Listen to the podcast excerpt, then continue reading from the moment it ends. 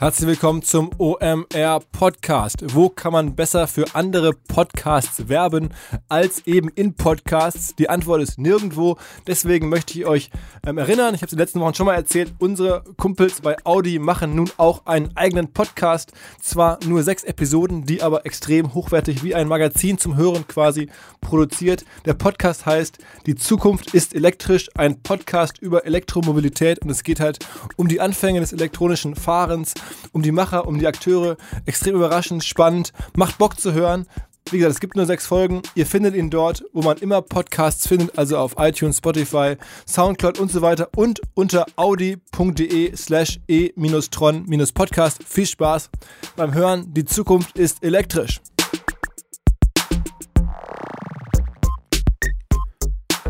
Herzlich willkommen beim OMR Podcast mit Philipp Westermeier. Diese Woche mal wieder eine Sonntagsaufnahme aus gegebenem Anlass. Wir haben ja mal wieder einen Digital-Champion, muss man sagen, zu Gast. Wir kennen uns jetzt schon eine ganze Weile. Ähm, trotzdem glaube ich, dass viele Hörer dich gar nicht so auf dem Zettel haben, obwohl sie das eigentlich müssten. Denn du bist sozusagen First Generation digital, aber dann vor allen Dingen in den USA sehr erfolgreich gewesen. Jetzt eine Weile hier wieder unterwegs, unter anderem auch Manager-Magazin, Titelgeschichte, all sowas. Aber trotzdem habe ich das Gefühl, ich, wir müssen anfangen, erstmal zu erklären, wer ist das eigentlich, dieser Marco Börries? In diesem Sinne, herzlich willkommen, Marco Börries. Ja, danke Philipp, es freut mich hier zu sein. Ähm, ja, wer bin ich? Also ich habe meine, meine erste Firma, meine erste Digitalfirma oder meine erste Softwarefirma vor 33 Jahren 1985 gegründet. Mit 16 oder so, ne? Mit 16, genau. Ja. Und ähm, ja, wir haben damals, das, das ist passiert nach einem Schüleraustausch in die USA, äh, dankenswerterweise direkt äh, in Silicon Valley, äh, nach Palo Alto. Ich bin also äh, im Schüleraustausch auf der Palo Alto High School gewesen und ja, da hat mich dann dieser Bug, äh, äh, sag ich mal, investiert sozusagen und bin zurückgekommen. Wollte eigentlich nicht zurück, aber hatte wenig Wahl äh, und äh, habe dann meine erste Firma 1985 gegründet und bin dann irgendwann auch vorzeitig 86 von der Schule abgegangen, um die dann voll zu machen. Du bist hier also in Lüneburg dann einfach vom Gymnasium runter und hast dann Vollzeit angefangen zu arbeiten. Ja, so, so einfach ist das nicht, weil wir in Deutschland eine Schul, äh, Schulpflicht haben. Da gibt's also auch noch eine, eine ganz interessante Geschichte, mehr für off the record, aber äh, ja, wir haben dann quasi äh, relativ schnell, sind wir relativ schnell groß geworden mit mehreren Mitarbeitern und haben ja von Anfang an äh, aus Star Division, so hieß die Firma, ist ja das Produkt Star Office entstanden, was nachher Open Office wurde, was ja mittlerweile immer noch über 300 Millionen Anwender hat weltweit. Und die Firma habe ich dann ja 1999 an, an Sun Microsystems verkauft zum zum Hyde des Dotcom sozusagen. Also das war aber mehr oder weniger, um das mal anfassbar zu machen, so ein bisschen so eine Art Word, nur nicht von Microsoft mehr als Word, sondern es war eine komplette Office Suite. Also Star Writer war quasi war Word. Dann hatten wir Star Calc als Tabellenkalkulation, äh, Star Draw als Präsentationsprogramm. Ähm, das war wirklich eine Alternative zu Microsoft Office. Die ist auch sehr, sehr gut genutzt worden.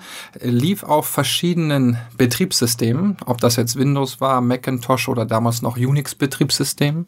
Wir waren die ersten, die auf Linux liefen und auch dadurch natürlich eine ganze Menge Popularität hatten und haben auch sehr früh offene Dateiformate gemacht. Das heißt, wir waren die allerersten mit einem XML-Format. Das haben wir schon 1998 in den Markt gebracht. Das ist irgendwann später, ist das äh, unser Open Office-Format von der, e, von der EU als off offizielles Standardformat äh, durchgedrückt worden, was dann auch äh, von heute noch von Microsoft oder von Google unterstützt wird. Okay, okay. Und wie ging es dann weiter? Also du warst dann sozusagen beim Sun Microsystems über den Deal, wurdest du Teil von Sun?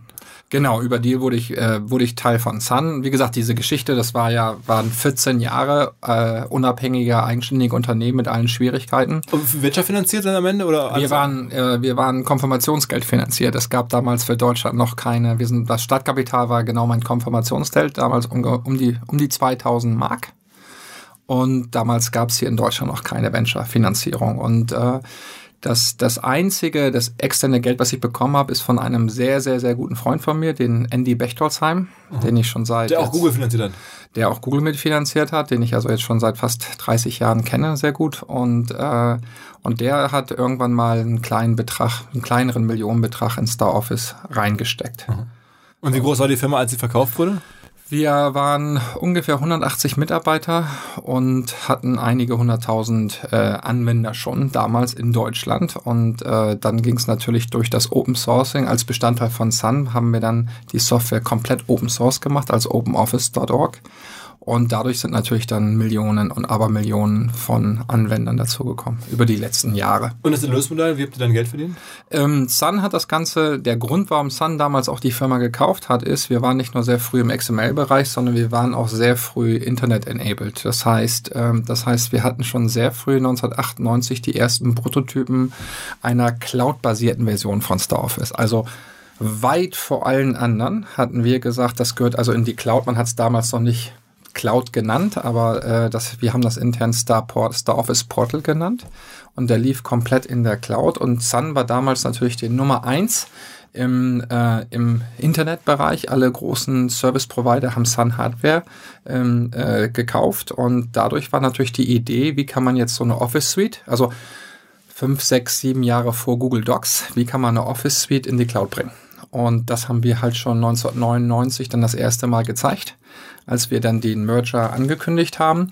Nur, äh, und das war von Anfang an die Strategie. Die Strategie war halt Geld zu verdienen mit Hosting-Deals äh, über äh, Service Provider und die Fat Client Version, also die installierbare Version, hat man dann als Open Source Version rausgegeben irgendwann 2001 ist ja die ganze Dotcom-Blase dann in sich zusammengefallen äh, und dann äh, hatte Sun auch nachher ganz andere Probleme. Interessanterweise ist dann irgendwann ja Sun verkauft worden an Oracle. Ich war, wie gesagt, selber nur knapp zwei Jahre bei Sun, weil ich für mich festgestellt habe, dass in so einem großen Unternehmen das eigentlich doch nicht für mich ist. Außerdem war mir von Anfang an, was ich bei Sun sehr gut gelernt habe, ist, ähm, Sun war im Epicenter von Cloud eigentlich nur dass damals das niemand Cloud genannt hat. Ne? Früher, das hieß, der Andy hat das immer schön gesagt, the network is a computer. Ne? Das ist also eine andere Form von Cloud. Und auch der Scott McNeely hat 1999 schon gesagt, everything that has a digital heartbeat will be connected to the Internet. Ne? Das nennen wir heute IoT. Das heißt, dadurch, dass ich dort sehr viel Exposure hatte, habe ich nochmal mehr einen, so einen Blick in die Zukunft bekommen inklusive was wir mit unseren Partnern bei Sun damals in Japan gemacht haben, mit NTT Docomo, wo ja die Vorläufer von Smartphones, also Java-Phones, schon ganz andere Sachen gekonnt haben, Anfang der 2000er, wie wir das hier in Europa oder in Amerika kannten. Und da war für mich dann irgendwann klar, everything will be connected. Und dann habe ich quasi 2001, als dann der Dotcom-Crash kam, habe ich gedacht, das ist eigentlich eine sehr gute Idee, eine neue Firma zu machen und habe dann meine, äh, meine dritte Firma Verdisoft gegründet. Und dort haben wir im Prinzip äh, iCloud gebaut, bevor es iCloud gab da bist du dann sozusagen an, an, an, an Sun und dann später an Oracle äh, rausgegangen sozusagen? Ja, Oracle war ich schon lange nicht mehr dabei. Das war, ich, war, ich war bei knapp zwei Jahre bei Sun, da war Sun noch eigenständig. Also ich war von 99, ich war von Mitte 99 bis, äh, bis Mai 2001 da und dann habe ich im Juni 2001 Verdisoft gegründet. Also sozusagen, äh, als alles am Ende war äh, mit dem ganzen digitalen Hype damals, hast du dann gesagt, okay, das macht mir wenig, ich mache jetzt Verdisoft. Genau. Ich wollte, mir war klar, damals schon 2001, dass alles connected sein wird. Und was heißt das natürlich? Das heißt, wir werden nicht, es ist zum Teil die, die armen Windows-Nutzer kennen das noch, oder auch Mac- PC-Nutzer ist es, du du hast deinen dein PC, arbeitest da zwei Jahre mit, dann gibt es eine neue Version oder du musst einen neuen PC upgraden und dann ist es ein riesen Nightmare. So, das heißt, was in einer Connected Welt aber heute sehr gut funktioniert und mittlerweile mit iOS und Android auch sehr gut funktioniert, ist, dass wir ja nicht ein Gerät mehr haben, was wir benutzen, sondern wir haben eine Vielzahl von Geräten und die Geräte Anzahl, die wir benutzen, steigt immer mehr an. So. Und das heißt, da war von Anfang an, wie, wie gesagt, 2001, war, für, war mir von Anfang an klar, die Geräte kommen, die werden alle ins Internet verbunden. Nur wie kann ich das Ganze so gestalten, dass ich, egal wo ich bin, mal dieses Gerät benutze, hier mal mein PC, dann Terminal, dort ein portables Device, ein, ein mobiles, äh, mobiles Device. Das heißt, wir haben, was wir intern äh, genannt haben, den Connected Live Server, also quasi sowas, wie gesagt, man kann das pr prinzipiell als iCloud bezeichnen. Äh, wir haben den Connected Live Server genannt, der mir halt erlaubt hat, meine ganzen Geräte gegen diesen Server zu connecten und wir haben dann dafür gesorgt, dass deine Settings, dass deine E-Mails, dass deine Kalender, deine Kontakte, deine Bilder, deine Dateien auf allen Geräten, wo du warst, immer in Sync waren. Und das habt ihr dann auch wieder verkauft? Das äh, habe ich auch wieder verkauft. Das war war eigentlich nicht geplant, sondern wir haben, wie gesagt, wir haben 2003, 2004 haben wir wirklich schon, damals gab es ja noch kein iPhone, aber haben wir damals äh, von, sag ich mal, Fotosynchronisierung zwischen PCs bis hin zum mobilen Device. Damals waren das noch Symbian Phones oder Microsoft Pocket PC, hießen die Dinger noch. Mhm. Bis hin zu einer Set-Top-Box von Comcast in den USA, ist ein sehr großer Cable-Provider, haben wir wirklich quasi das, was du heute zwischen iPhone, Mac und Apple TV hast, haben wir da schon live gezeigt. Also auch voll funktionsfähig. Und dann sind wir hingegangen und haben gesagt, okay, wie kriegen wir das jetzt an an den Mann. Es gab damals, wie gesagt, noch kein iPhone und auch noch kein Android. Wir reden hier 2003, 2004. Und die Welt war quasi kontrolliert von entweder ein paar Portals, also Yahoo, MSN, Google, AOL war schon ziemlich auf dem absteigenden Ast und natürlich die Mobile Carrier, die Vodafones, die T-Mobiles dieser Welt so. Und äh, dann äh, gab es halt für mich irgendwann die Frage, setze ich mein, setze ich die Wette da, weil alleine kannst du natürlich das Ding nicht vertreiben, das ist ganz klar. Äh, äh, setze ich die Wette darauf, dass die Mobile Carrier irgendwann schlau werden? Oder setze ich darauf, dass die, äh, das gehe ich hin und sage, ich, ich schließe mich einem Portal an äh, und mache das dann dort. Und der Grund, warum ich mich dann für Yahoo entschieden habe, ist, weil zu dem Zeitpunkt 2004 ist die Entscheidung gefallen. Der Deal ist dann irgendwann Anfang 2005 geclosed, aber 2004 ist dann die Entscheidung gefallen. Damals Google noch sehr PC-zentrisch war, also das ganze Thema Mobile noch nicht wirklich verstanden haben. Die haben dann ja erst viel später dann mit Andy Rubin, also dem Gründer damals von Danger, überhaupt Mobile-Wissen reingekauft. Und der Jerry Young, mittlerweile ein guter Freund von mir geworden, wirklich das verstanden hat, dass Mobile für ihn die Chance ist, das, was er auf dem PC verloren hat, wieder zurückzugewinnen. Also der Gründer von Yahoo, ne? Genau, Jerry Yang, der Gründer von Yahoo. Und dann hat der, hast du mit dem den Deal gemacht, hat genau. der eure Firma übernommen.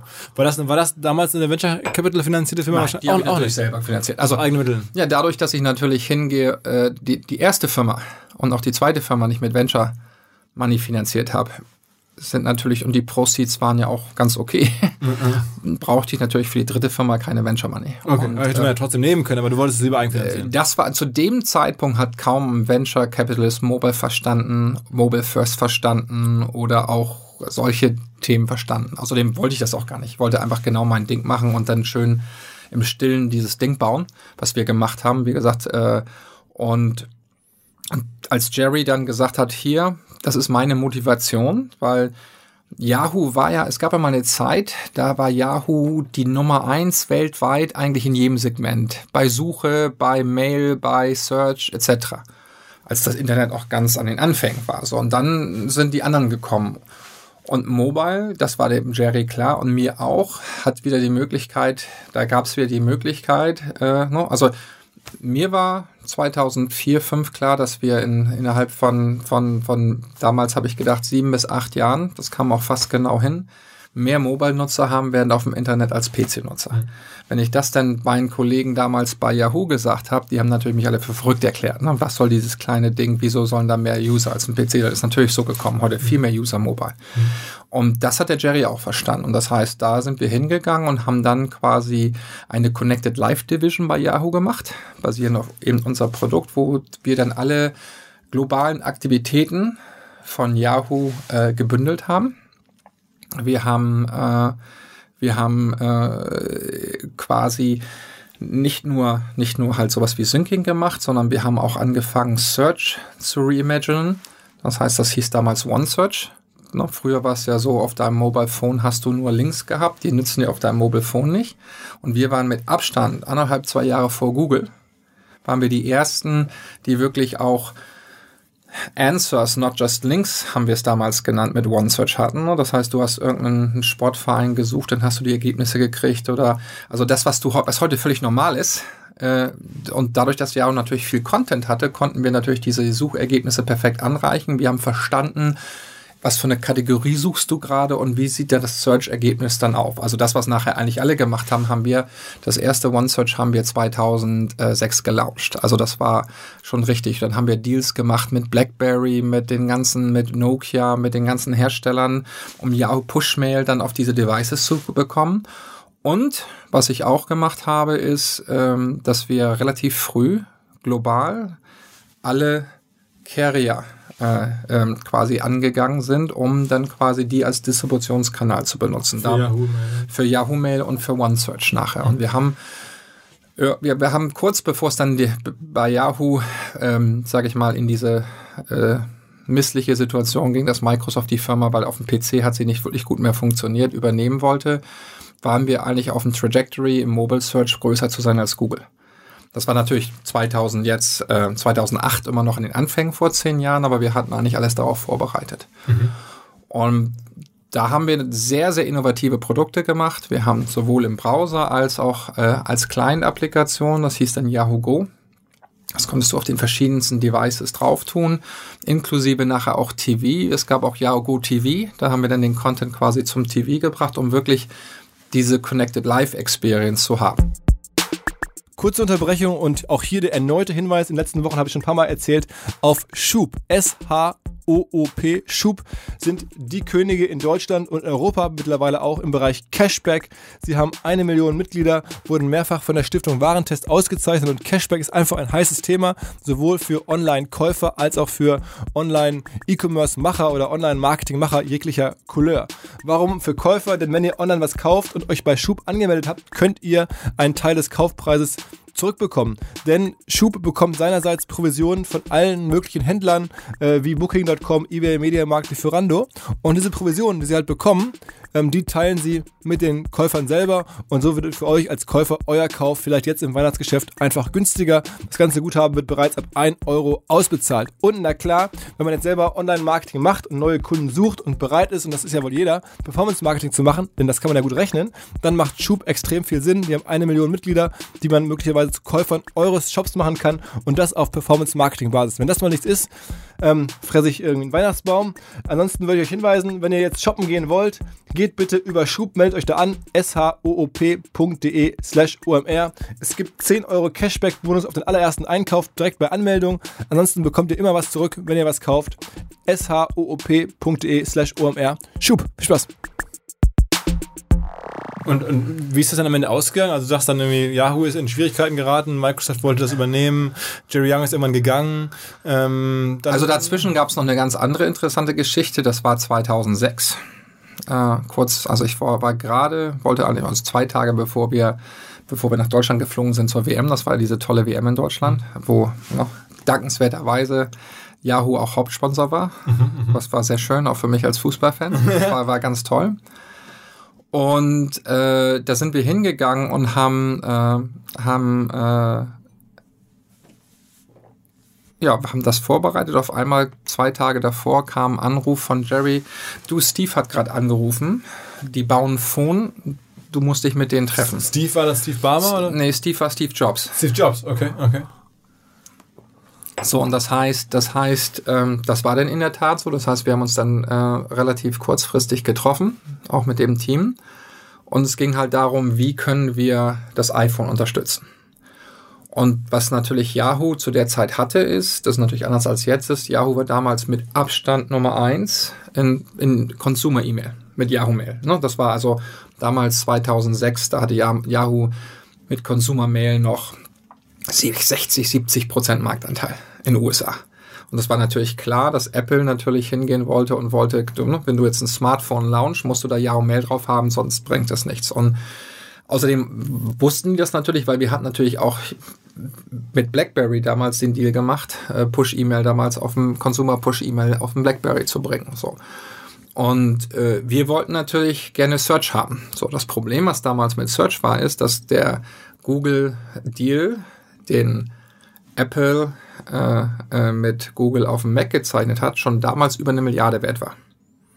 So, Der Deal heißt, dass, dass, dass Apple die Google-Suchmaschine einzeln installieren kann. Genau. Ja, die, die, damals auf Safari war halt, war halt äh, Google Default und ja, ja. dann kriegt ja, wenn du Google distribuierst, gibt's ja Umsatzbeteiligung ja. und das war schon dann von der Trajectory her eine Milliarde Dollar. Die, so. die Google an Safari bezahlt hat. Genau, die Google an Apple gezahlt hat. Mhm. Mittlerweile sind es auch weit, weit mehr. Ne? Das sind fünf oder sechs Milliarden, glaube ich, im Moment. Und das heißt, das heißt, das war eine ganz interessante Verhandlung wie, wie, also der Kompromiss war nachher, wir haben natürlich Mail geliefert, haben aber hingegangen und haben nachher, habe ich dann, haben wir uns nachher geeinigt, dass wir äh, sowohl auf dem Mac als auch auf dem iPhone Search zwar default an Google geht, aber der Benutzer die Möglichkeit gibt, das zu ändern. Und dann haben wir noch einen ganz anderen interessanten Deal gemacht, weil was die auch wollten, die wollten von uns auch Content haben. Das heißt, wenn du zum Beispiel heute hingehst und die Stock-App bei Apple. bei Apple benutzt, von Anfang an, da siehst du immer noch ein Yahoo-Logo. Das hat alles mein Team damals gemacht. Das war eine echte, echte Situation. Wir saßen ja mal vor ein paar Wochen ja, beim Abendessen und du hast deine Börsen-App aufgemacht und ich war überrascht, dass du die vorinstallierte Apple Börsen-App nutzt und ich so, sag mal Marco, warum nimmst, nimmst denn, denn du diese Börsen-App? Das ist doch, die kann doch vergleichsweise ja. weniger als andere Börsen-Apps. Und dachte, ja, ich habe da eine gewisse Nähe zu, weil ich habe die selber mal gebaut. Ja. Also das heißt, ähm, die heute noch äh, benutzte Börsen-App und Wetter. Also und Wetter. Das heißt, das ist alles aus, aus Yahoo und damals aus deinem Team genau. entstanden und, und du hast es dann Apple verkauft. Und das war dann wirklich ein Termin, wo Steve Jobs mit am Tisch saß? Ähm, mehr als einmal. Und auch natürlich die Negotiations, kann ich jetzt aus Non-Disclosure-Sicht nichts drüber sagen, aber die waren durchaus interessant und da kam seine Personality auch durchaus mal zum Tragen. Das heißt, er wurde lauter. Das hat er so an sich gehabt, ja. Okay. Und äh, nein, aber was wir halt wollten, ist, wir wollten halt Distribution für Search haben, das war strategisch und dann haben wir denen den Content geliefert und deswegen, wenn du halt schaust, äh, in diesen beiden Apps ist um das Yahoo-Logo. Wenn du da drauf, damals drauf geklickt hast, ging dann Webbrowser auf. Genauso, wenn du die Wetter-App gemacht hast, wenn du mehr Informationen haben wolltest, ging dann auch ein Webbrowser auf, um die Detailinformationen zu bekommen. Und dann haben wir parallel noch in den Deal rein verhandelt, dass wir eine JavaScript-API haben das heißt, wenn jemand auf unsere Seite geht, können wir per JavaScript API rausfinden, ob wir der Default sind oder nicht. Und wenn wir nicht der Default sind in Search, können wir den Anwender fragen, ob er uns zum Default machen will. Also das heißt, das hast du das große Spiel um Marktanteile, um eine Plattformsichtbarkeit genau. zwischen den, den Content-Leuten wie ihr bei Yahoo damals und den Hardware-Anbietern genau. wie wir bis heute ja am Ende genau. Äh, Apple und, so, und Bis zur Version 4.0 war, glaube ich, der Push-Notification-Server noch von unserem Team damals, bis Apple den dann selber nachher übernommen hat. Okay. War, als wir ankamen, wollten die quasi, die wollten IMAP-Mail machen, aber ohne Push. Und da haben wir gesagt, das ist, wenn ihr das, wenn ihr das macht, habt ihr gegen BlackBerry keine Chance, weil die haben damals dann nicht nur Corporate Push gemacht, also Exchange Push, sondern natürlich auch mit uns damals schon Yahoo Mail Consumer Push. Okay. Und das war eine ganz spannende Zusammenarbeit. Wir waren da in Mobile und auch TV auf einem ganz guten Track. Nur leider ist halt, äh, das war natürlich in den Beginn, in den, in den Anfängen und dadurch ist natürlich das, was wir an Umsatz generiert haben, war natürlich am Anfang relativ klein, weil der ganze Mobilmarkt war klein. Und auf dem PC-Bereich, wo dann damals 90 plus Prozent der Umsätze generiert worden sind, hat halt Yahoo immer mehr, immer mehr, immer mehr an Google und Co. verloren. Und irgendwann 2008, eigentlich auf dem, sage ich mal, Pinnacle aus Mobile-Sicht, also oder aus New Device-Sicht, wo wir wirklich, da hatten wir gerade einen Riesendeal gemacht hier mit dem, äh, mit dem René Obermann, wo wir, wo wir T-Mobile Europa quasi von Google weggenommen haben. Und ja, war ganz schwach in Europa, aber auf Mobile, T-Mobile Europa auf uns rüber. Und ziemlich genau zu der Zeit hat dann Microsoft ihren Unfriendly Takeover Offer äh, äh, angekündigt. Und dann ähm, war eigentlich Yahoo die nächsten sechs Monate, sieben Monate gelähmt damit, das irgendwie zu verteidigen.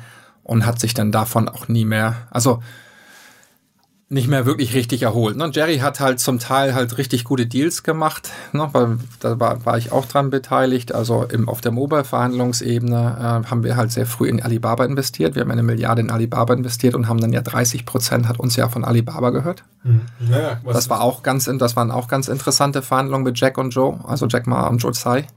Und, äh, und auch genauso hatte ja als Jerry, da war ich weit vor meiner Zeit, als Jerry nach Japan gegangen ist, hat er ja auch mit Masasan, also Softbank, mhm. den Yao Japan Deal gemacht, wo dann quasi uns 40 Prozent von Yahoo Japan gehört hat. Und das waren natürlich nachher Assets, die im Endeffekt nachher viel, viel, viel mehr wert waren. Als der Rest von Yahoo. Als der Rest von Yahoo. Und das waren genau die Problematiken, die dann irgendwann losgegangen sind. Und Wo, woran ist dann Yahoo gescheitert? Also das, das stationäre oder das klassische Yahoo?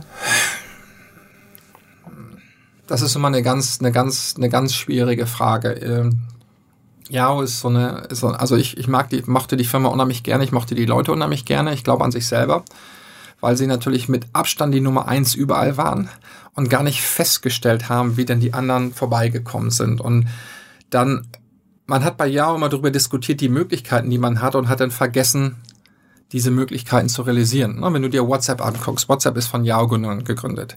Ne, das heißt, das sind alles so sind alles Themen. Ach, sind, die WhatsApp-Gründer sind Ex-Yahoo-Leute. Das sind Ex-Yahoo-Leute, ja. So, das heißt, das heißt, das sind alles Themen, die, äh, die im Prinzip, äh, die im Prinzip, wo du Yahoo hat so viel befruchtet, aber hat es nie geschafft, das auf die Reihe zu kriegen. Wir hatten ja versucht, 2006 war es, glaube ich, auch Facebook zu kaufen. Ich weiß nicht, 2006, 2007.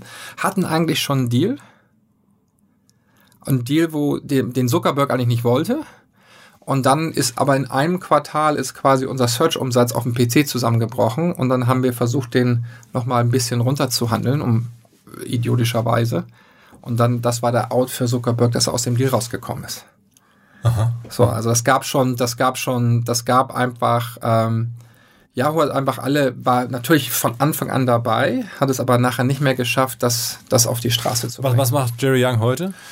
Jerry ist halt auf vielen Boards, Lenovo etc. und äh, hat eine eigene ähm, Venture-Firma, äh, Army, also heißt, ist japanisch für Wolke, also ne, investiert viel in Cloud oder in Autonomous Driving etc äh, und ist super erfolgreich damit. Okay, aber Yahoo ist, ist sozusagen weg. Ist Yahoo ist ja, Yahoo ist dann ja irgendwann äh, von Verizon äh, gekauft worden, die auch vor, davor AOL, die Reste von AOL gekauft haben und lebt jetzt als ORS weiter.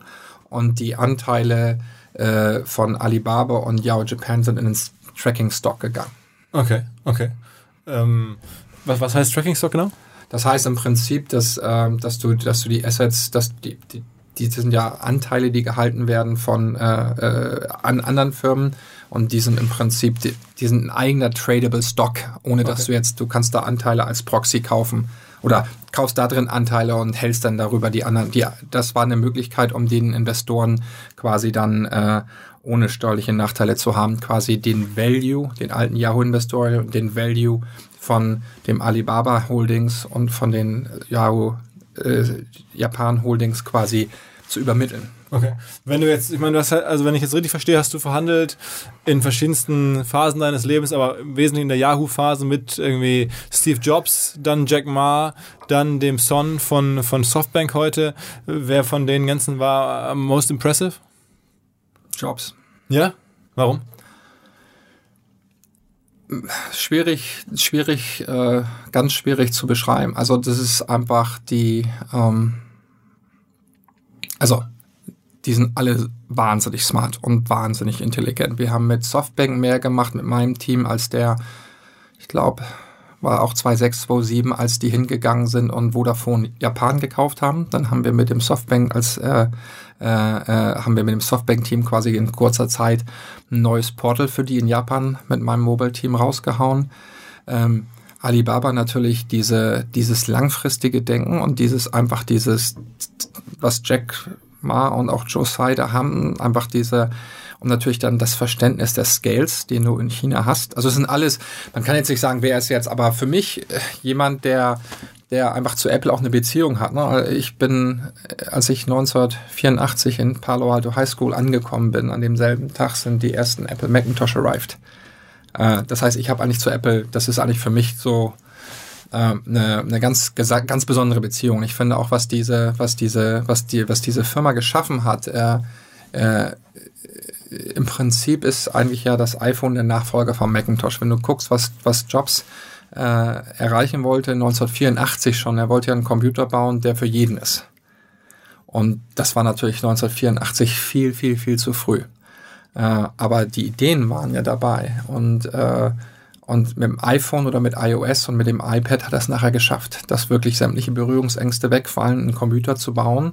Ne, wenn, aber wenn du die Prinzipien anguckst, die, die, die er eigentlich gemacht hat für den Mac, äh, das ist eigentlich im iPhone nachher aufgegangen. Und so lange, über so eine lange Zeit dieser Vision hinterher zu, ähm, also auch dahinter zu bleiben und auch diese Passion, Value für den Anwender zu kreieren. Ne? Du musst dir so Sachen überlegen,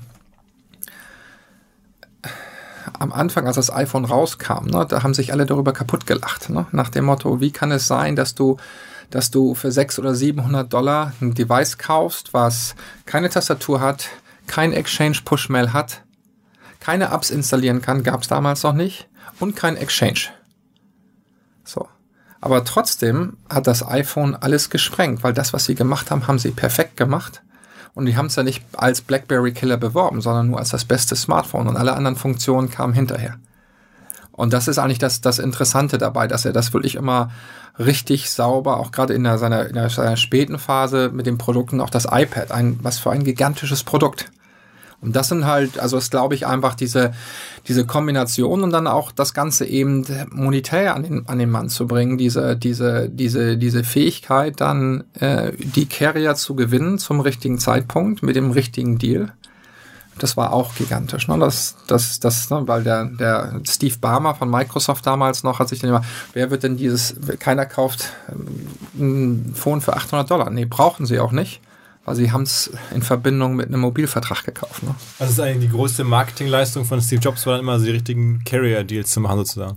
Na, ich, das wäre es eigentlich, das wäre eigentlich zu wenig, sondern ich glaube, die Leistung ist das Ganze, das Gesamte zu sehen. Das ist wirklich ganzheitlich zu sehen. Oder genauso wie er hingegangen ist und gesagt hat, als, seine, als er seine Stores gemacht hat, wo er quasi quasi ähm, für verrückt erklärt worden ist, dass er jetzt eigene Stores macht. Aber es war ganz einfach, wenn du damals in irgendeinen Computerstore gegangen bist, ne, zum Beispiel in Palo Alto in Fry's, das war so ein Rumpelladen und dann stand neben den ganzen scheiß PC-Boxen stand dann mal ein Apple.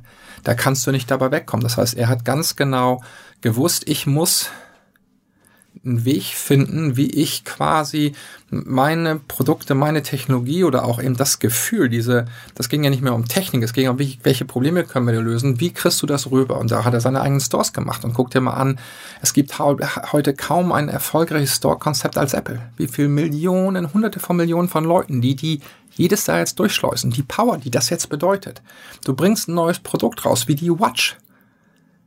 Und innerhalb von ganz kurzer Zeit bist du mit Abstand der größte Watchmaker. Wenn du dir überlegst, die bringen irgendwann ein Auto raus. Stellen sie die Läden und fertig. Alleine der Traffic, den du dabei hast, das heißt, also diese Foresight zu haben, das Ganze zusammenspielen zu lassen, das ist schon äh, sehr beeindruckend. Okay, okay. Ähm, wie ging denn deine persönliche Reise weiter? Also du hast sozusagen mit den Giganten da im Silicon Valley eine, viele Jahre verbracht. Ähm, als ganz kleine Nummer, ne? Also als ganz, ganz kleine Nummer. Okay, aber trotzdem warst du da schon, wenn wir uns unterhalten, du kennst da die Akteure oder hast da ganz gute Beziehungen aufgebaut. Ähm, Andy Bechtolzheim ist ja nun auch nicht irgendwer, ist ja sozusagen einer der ersten oder der erste Finanzier, glaube ich, von, von Google. Wie hast du den damals eigentlich kennengelernt? Durch einen Freund, und zwar durch einen Hamburger Freund der hieß, äh, äh, es gab mal in Hamburg eine Firma, die hieß URW. Und zwar haben die eigentlich skalierbare Schriften erfunden, weit bevor Adobe das gemacht hat. Und haben nachher auch für Adobe und Type Manager viel gearbeitet. Und der Dr. Peter Caro, äh, der hat im Prinzip nachher diese, diese gesamte Technik erfunden, auch patentiert mit den Glyphen und so weiter. Und der kannte Andy.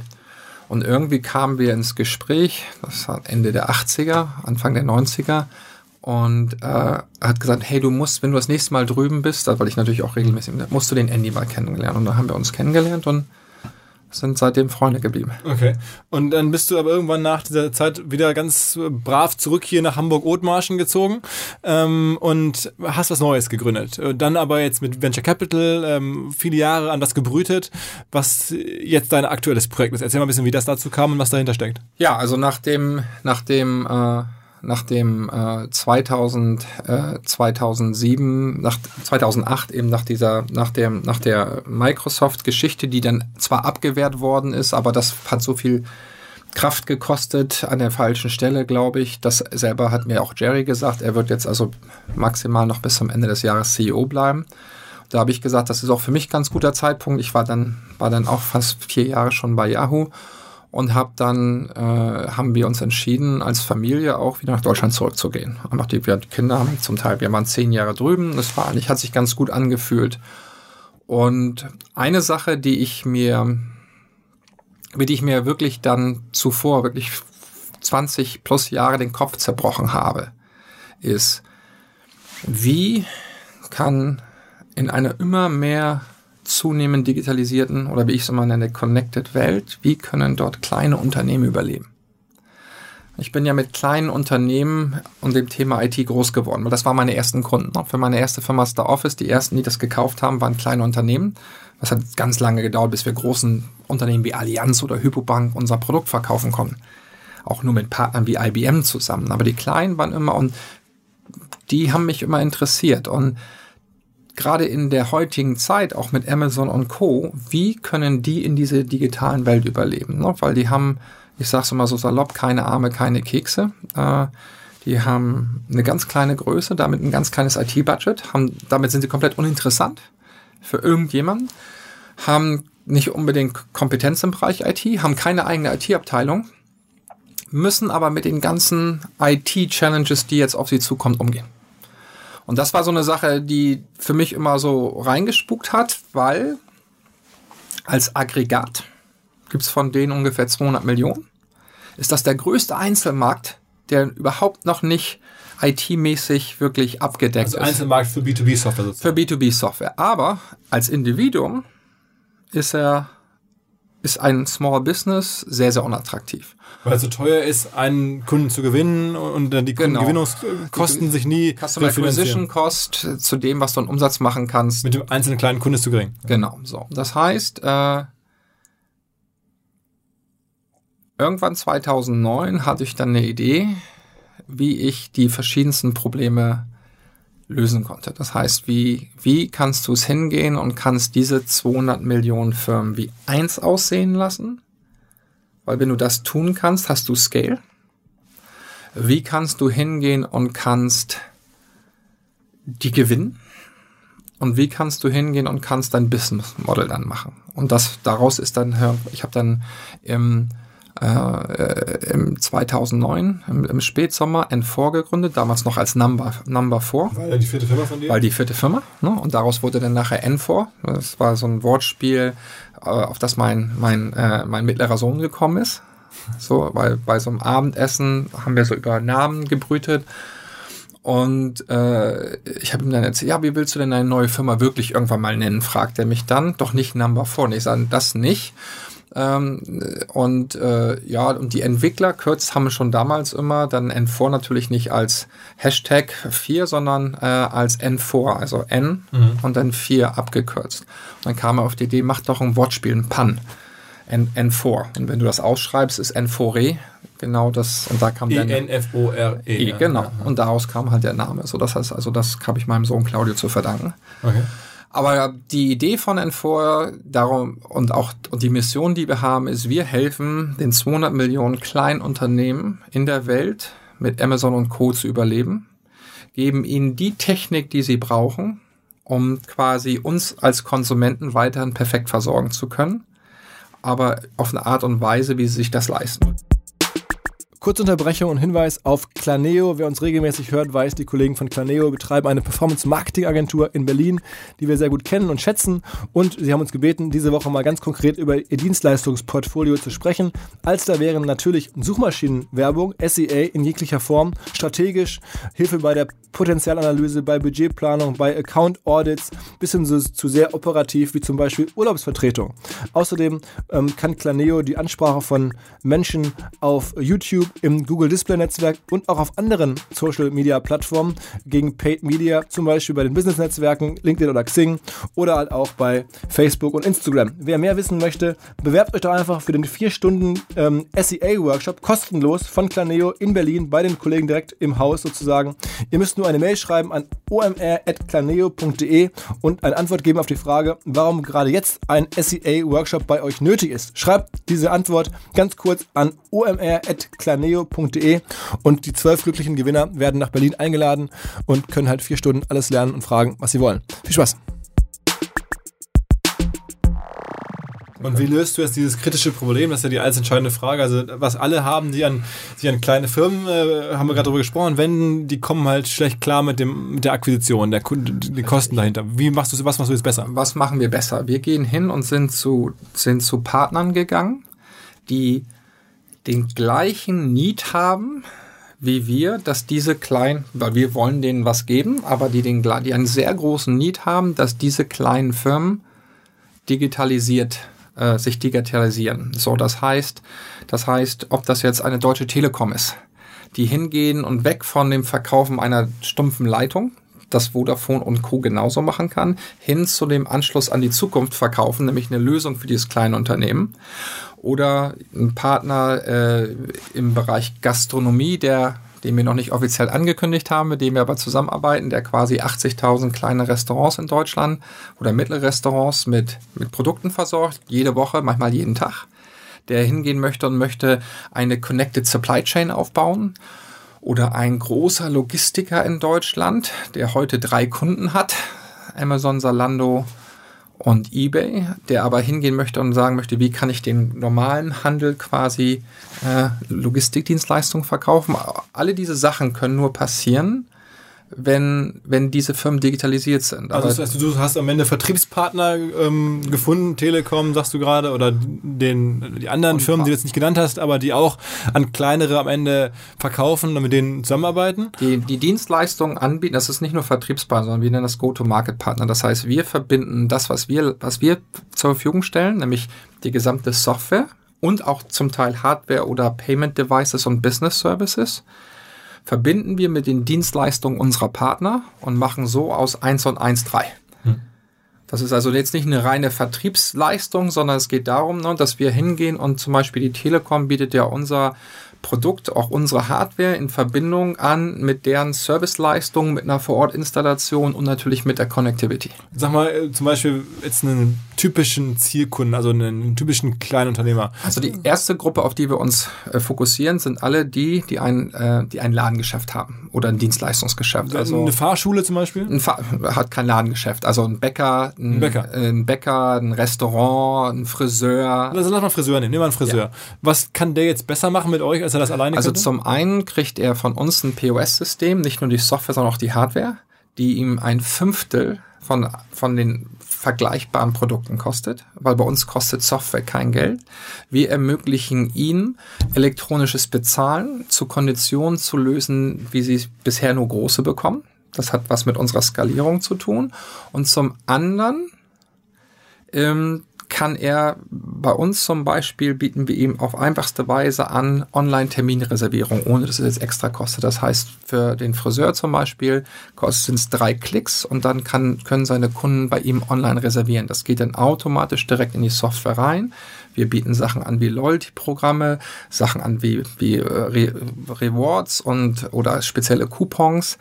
Alles Sachen, was die Großen auch heute auch machen auch die großen Friseurketten, aber wo der Kleine, der könnte sich das natürlich alles kaufen, A, kann er sich nicht leisten und B, hat er niemanden, der ihm das dann so deployen kann. Mhm. So, und das Ganze haben wir dann geschnürt, weil ich hatte es ja schon vorhin mal erwähnt, Software kostet bei uns kein Geld. Für uns ist Software Mittel zum Zweck. Wir verdienen Geld über A, ähm, der Business Hardware. Das heißt, wir haben gerade für diesen POS Case haben wir eigene Hardware gebaut, also eigene POS Terminals, die nicht nur wunderschön aussehen, sondern auch unheimlich, äh, sage ich mal, attraktiv im Preis-Leistungs-Verhältnis sind.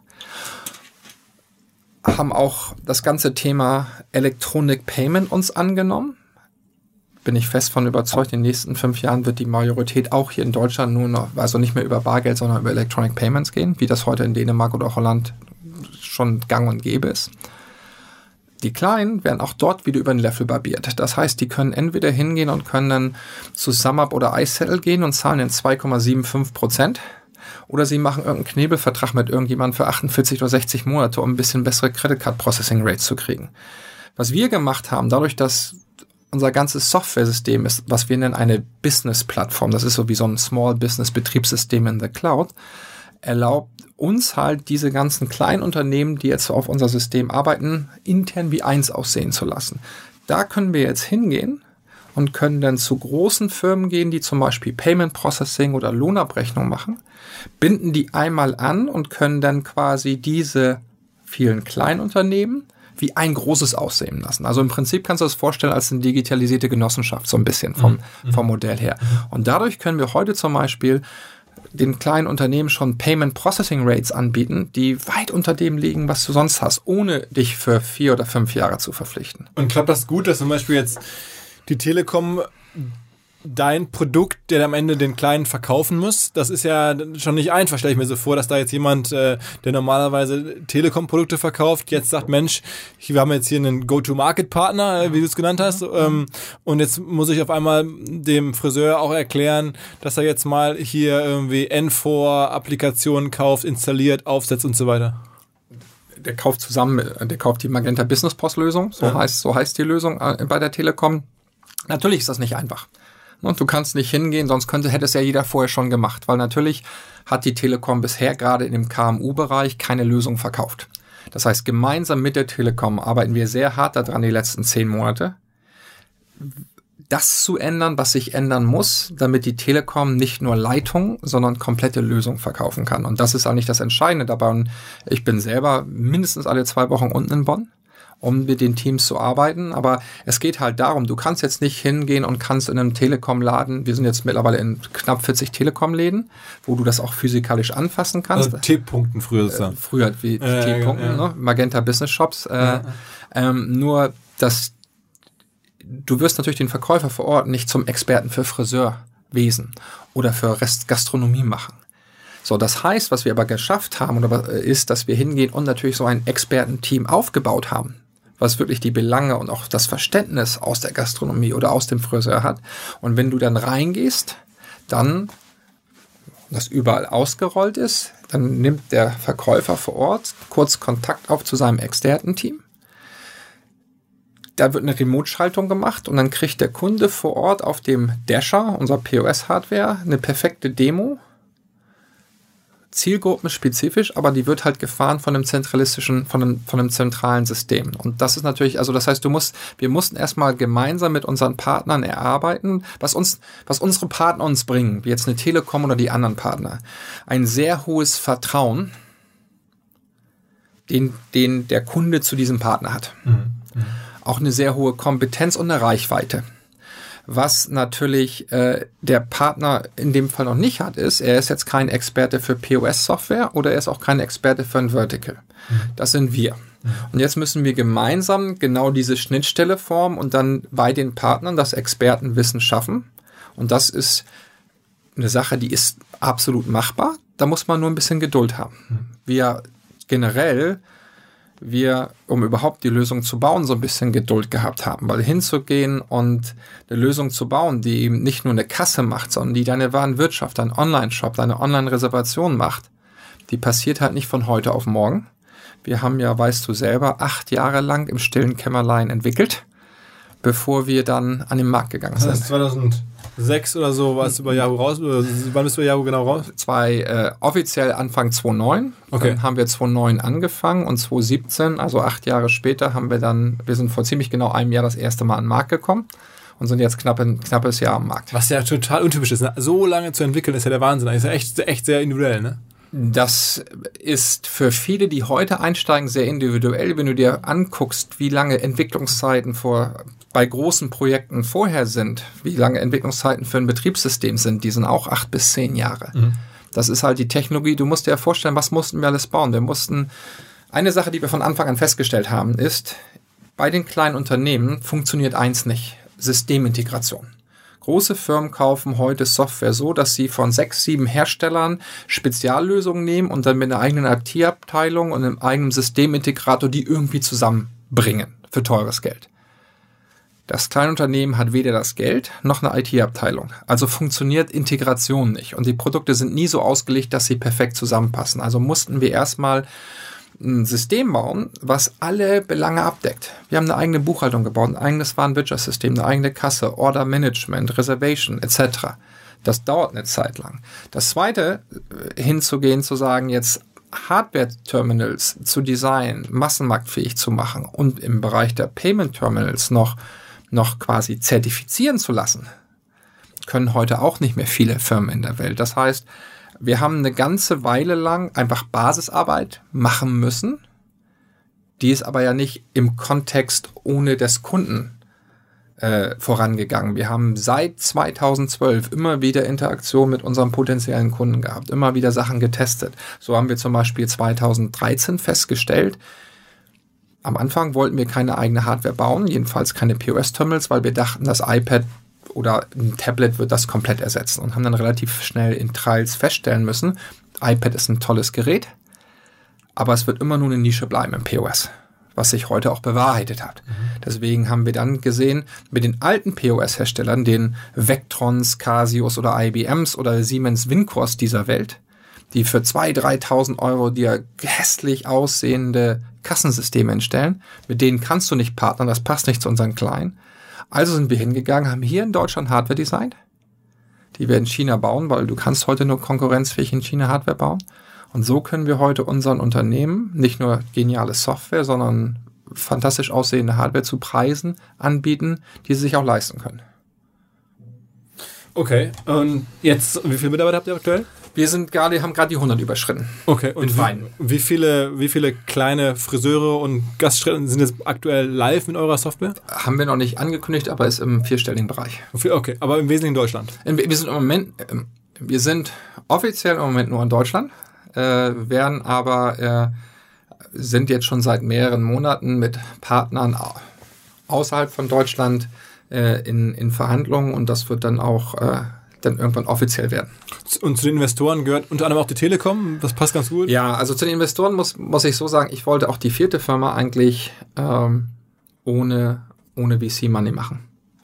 Und äh, ich habe selber auch in die in, in Info über 20 Millionen investiert und äh, eigenes Geld. So, aber was, was ein guter Freund von mir mir irgendwann, weil natürlich, als ich wieder angefangen habe, haben viele, viele äh, meiner, meiner Kollegen oder andere Leute oder Freunde gesagt, hey, wir würden gerne Geld reintun. So. Und irgendwann habe ich mich halt dazu entschlossen, externes Geld aufzunehmen. Ich habe selber immer noch, war ja auch Manager-Magazin, 71 Prozent der Firma, also bin da komfortabel. Mhm. bin auch mit, mit der größte Einzelinvestor in dem Sinne. Und ähm, Investoren bringen ja nicht nur Geld, sondern vor allen Dingen auch Hilfe, Sparring etc. Und das ist eigentlich eine ganz wichtige Sache. Und deswegen hatte ich mich, das, was wir versuchen und auf einem guten Weg sind zu tun, ähm, äh, ist vorher noch nicht gemacht worden. Es ist in anderen Bereichen gemacht worden, wenn dir irgendeiner gesagt hätte vor 20 Jahren oder 22 Jahren, es wird ein Suchalgorithmus geben, mit dem du alle Informationen der Welt Zugreifer machen kannst, hätte das keiner geglaubt. Wenn einer vor 20 Jahren gesetzen, äh, gesagt hätte, es wird ein soziales Netzwerk geben oder Konglomerat von Apps, die ein soziales Netzwerk aufmachen, wo Milliarden von Menschen drauf sind von einer Firma, hätte das keiner geglaubt. Wenn dir irgendeiner erzählt hätte, 2017 wird von jedem Dollar, der online in den USA ausgegeben wird, 48 Cent zu Amazon gehen. Hätte dir das auch keiner geglaubt. Das heißt, du, du hast Digitalisierung erlaubt was Skaleneffekte. Und ich, wenn du auf unsere Investoren kommst, guckst, das sind alles Leute, die im Kopf frei genug sind, zuzulassen, dass du heute 200 Millionen kleine Unternehmen wie eins aussehen lassen kannst, quasi die Skalierung von IT nutzbar machen kannst und dann hast du natürlich ein Infinite Value. Sagen wir noch ein paar Namen. Also ich glaube, Lars Hinrichs ist auch investiert. Ne? Wir haben, wie gesagt, Andy Bechtelsheim, mein, okay. guter alter Freund ist dabei, Jerry Yang, der Gründer von Yahoo, okay. der Klaus Hommels. Ähm, wow, das liest ja das Who is Who der Lars, Lars, Lars Hinrichs, ähm, äh, Index äh, Ventures, also das war, das ist schon, das ist, war, war schon ganz okay. Und äh, Telekom ist auch mit einem ganz kleinen Teil drin, das aber weit bevor wir den Deal gemacht haben. Das lag mehr an den René Obermann, mhm. der, der äh, der ein sehr guter Bekannter äh, von mir ist und der hat äh, irgendwann mal äh, äh weit bevor wir 2013, 2012, äh, weil wir in Berlin auch äh, nah beieinander wohnen, hat er sich mal briefen lassen, was wir tun und fand das so toll und hat gesagt, okay, da würden wir gerne mit einem kleinen Teil dabei sein. Vielleicht ergibt sich ja mal was oder es ergibt sich nichts. Also es war unabhängig war unabhängig von dem, äh, von dem, der, der, der Deal ist nachher getrieben worden von dem Tim Höttges und von dem Hagen Regmann, die im Prinzip dann gesagt haben, das passt jetzt genau zu dem, was wir bei der Telekom wollen, weg vom Verkaufen von Anschlüssen, sondern hin zum Verkaufen von einem Anschluss an die Zukunft, was ja viel wichtiger ist, um eine ganz andere Kundenbindung zu haben. Jetzt äh, nur um die richtige Kontinuität zu haben, du lebst also in Hamburg und in Berlin. Ich die, die meiste Zeit in Hamburg. Ich habe auch eine, äh, eine, äh, eine, eine, eine Bleibe in Berlin. Aber wir sind in Berlin angefangen äh, äh, als Firma und sind dann irgendwann auch in, haben auch in Hamburg eine Niederlassung gemacht und sind aber in Hamburg dann mehr gewachsen. Und Hamburg ist mit Abstand der, der, der, der, der, der Hauptstandpunkt, wo mit Abstand die meisten Leute sitzen. Du hast gerade schon im Manager-Magazin gesagt, da gibt es ja alle möglichen Listen und wenn man dich googelt, dann stellt man schnell fest, du bist in du hast, bist sehr hoch eingeschätzt von deinem gesamten Wohlstand her. Was war eigentlich dein größter Deal? Äh, häng, häng. Das hängt, das hängt davon ab, wie du es betrachtest. Der, der, der größte, der größte Verkaufs, der größte vom, vom Verkaufspreis war der Vedisoft-Deal mit knapp 100 Millionen der größte. Äh, das war der initiale Preis, aber diese Deals werden ja dann auch immer auch zum Teil in Aktien bezahlt und die entwickeln sich dann auch noch ganz gut. Ne? okay. So, das ist ja, ne, also das heißt, ne, also das musste, ne, und oder zumindest für eine Zeit lang ganz gut. Okay. Das heißt, man kann da auf den Verkaufspreis gucken und dann kann gucken, dass da zum Teil in Aktien gelaufen sind und dann kann man ja auch selber nochmal investieren. Also ist alles okay. Am, am, am, ich bin ganz okay. Ja, das ist, also, ich meine, gut, du bist, ich habe das ja gerade gesagt, weil da gibt es immer diese, diese, diese Listen. Ja, das ist und ob die stimmen oder nicht, wir wissen alle, wie, wie schwer das ist, sowas überhaupt zu recherchieren.